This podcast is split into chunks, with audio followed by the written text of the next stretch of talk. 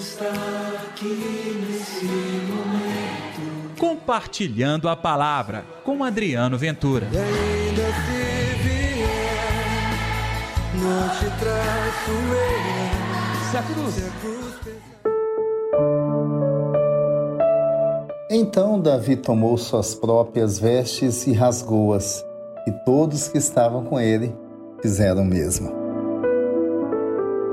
Olá pessoal, tudo bem? Eu sou Adriano Ventura, está no ar Compartilhando a Palavra deste sábado, dia 22 de janeiro. Que o amor, que a paz, que a alegria de Deus estejam reinando no seu coração. Ei, não esqueça de dar like neste programa e também compartilhá-lo nas suas redes sociais. E se você está em Belo Horizonte, na região metropolitana, hoje, sábado, às 4h15 da tarde, tem ponto de vista comigo na Rádio América, a rádio da Padroeira de Minas. Vai ser uma alegria saber que você também vai me ouvir pelo sinal da AM 750, 830 ou pelo aplicativo da Rede Catedral de Comunicação Católica. O evangelho de hoje está em Marcos, capítulo 3, versículos 20 ao 21. O Senhor esteja convosco, Ele está no meio de nós. Proclamação do Evangelho de Jesus Cristo segundo Marcos. Glória a vós, Senhor. Naquele tempo, Jesus voltou para casa com os discípulos. E de novo se reuniu tanta gente que eles nem sequer podiam comer. Quando souberam disso, os parentes de Jesus saíram para agarrá-lo, porque diziam que estava fora de si. Palavra da salvação, glória a vós, Senhor. Você deve se perguntar: que trecho é esse que eu abri o programa de hoje? É exatamente do livro de Samuel, quando Davi fica sabendo da morte de Saul e seu filho Jonatas. Jonatas, aliás, era um amigo querido de Davi. E Davi chorou, doeu no coração dele. Algo semelhante acontece no Evangelho. Jesus volta para casa e os seus parentes não o reconhecem. Chegam a acusá-lo de louco, de estar fora de si.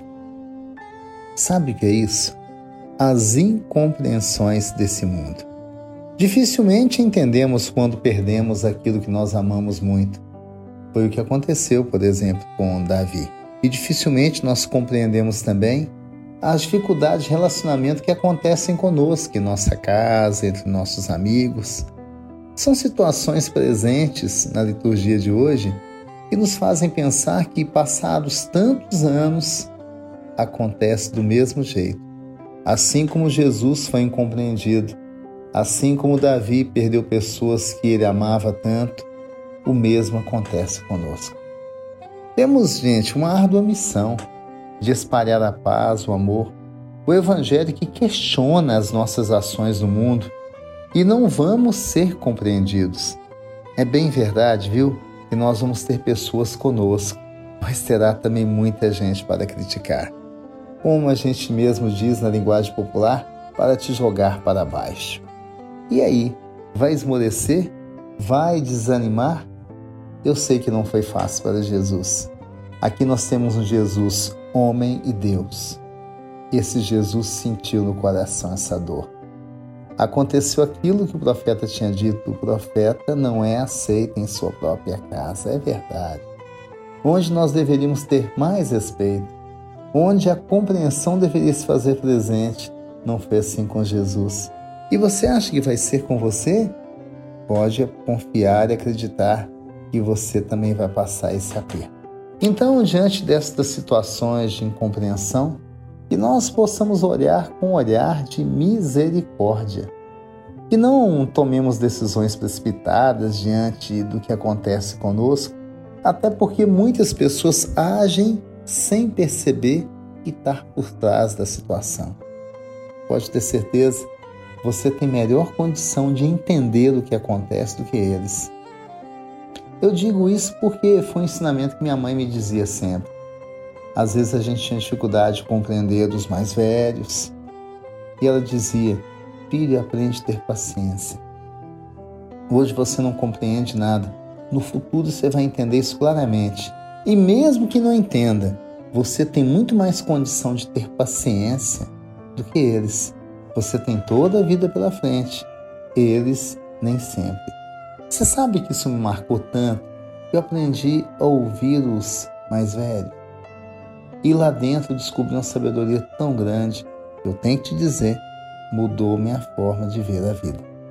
Então, mesmo que o profeta não seja aceito em sua casa, vamos insistir com a casa.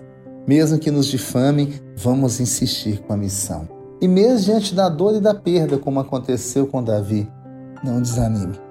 Entregue os seus caminhos ao Senhor. Vamos orar então? Deus está aqui neste momento. Sua presença é real em meu viver.